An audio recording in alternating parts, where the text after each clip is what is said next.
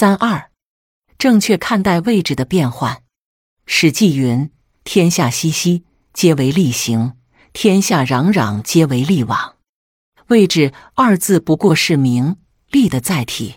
我们既已得到过，到了晚年弃之又有何可惜？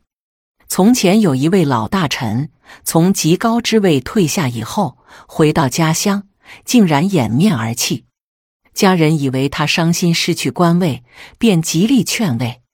老大臣却解释道：“我哪里是因为不能做官而哭？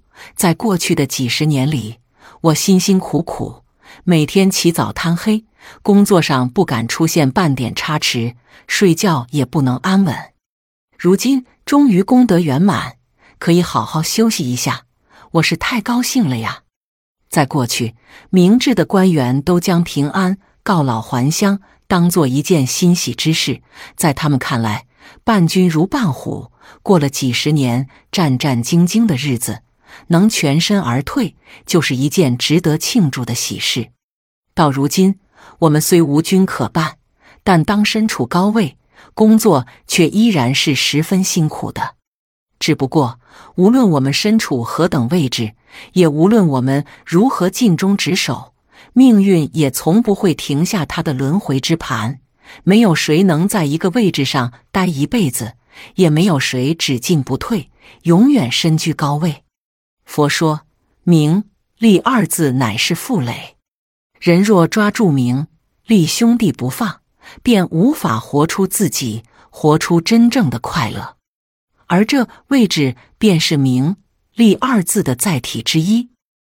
当我们某天不得不将高位拱手让出，心生郁闷之时，不妨将自己前后的生活进行一个假想对比，看看究竟哪种生活更加惬意，哪种生活更加开心。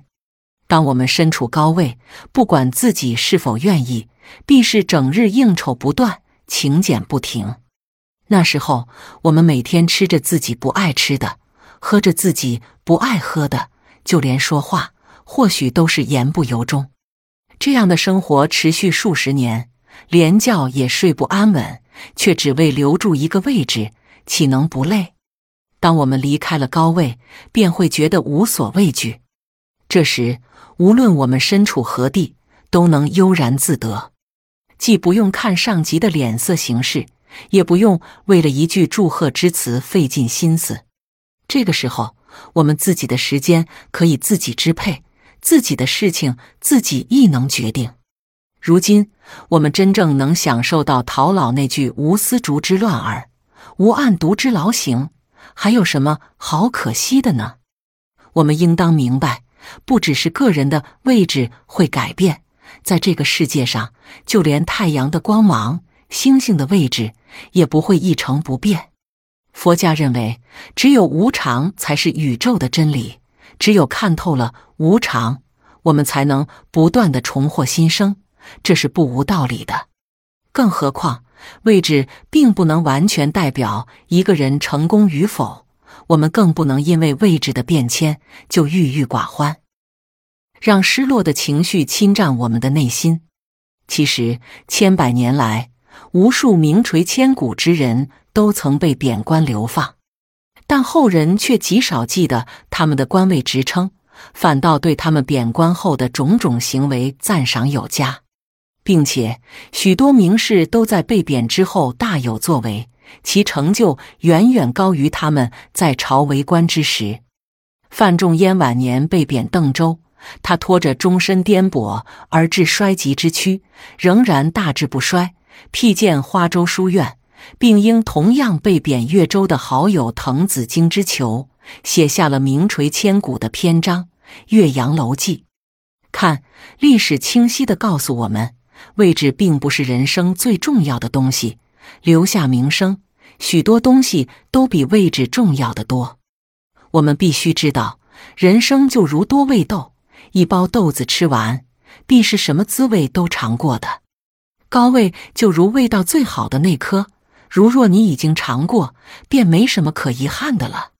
人生在世不过三万来天，对于我们来说，只要一生无愧于己，无愧于他人，心怀坦荡，直到终老，就已经可以令后人敬佩称赞了。正确看待位置的变换有窍门，尽量少想以前工作的事。无论我们曾经从事何种工作，无论那份工作有多么重要，那都是过去的事情了。况且，只要我们的心情没有因失去位置而低落，我们便什么也没有失去。看，现在的天依旧蔚蓝，现在的家人依旧亲切，明天的生活也依旧是美好的。无论身处何位，均以平常心待之。无论我们身处商界还是官场，位置越高，待遇越好，但相对而言，我们肩上的负担、责任也就愈重。想通了这个道理，我们也就更易以平常心看待问题。如此，我们究竟身处何位，也就并不那么重要了。转移注意点：当您离开了老部下、老同事，感情上一时无法接受。那就不妨试着转移一下自己的注意点，比如培养一下自己新的爱好、兴趣，或是找个时间与家人一起出游一次等等。只要生活的重心有所改变，想必您也不会再纠结于过去的工作情愫了。人生体悟：我们的人生就好像一辆飞驰的公共汽车，途中必然是有上有下。每一个位置都不会永远只坐着同一个人。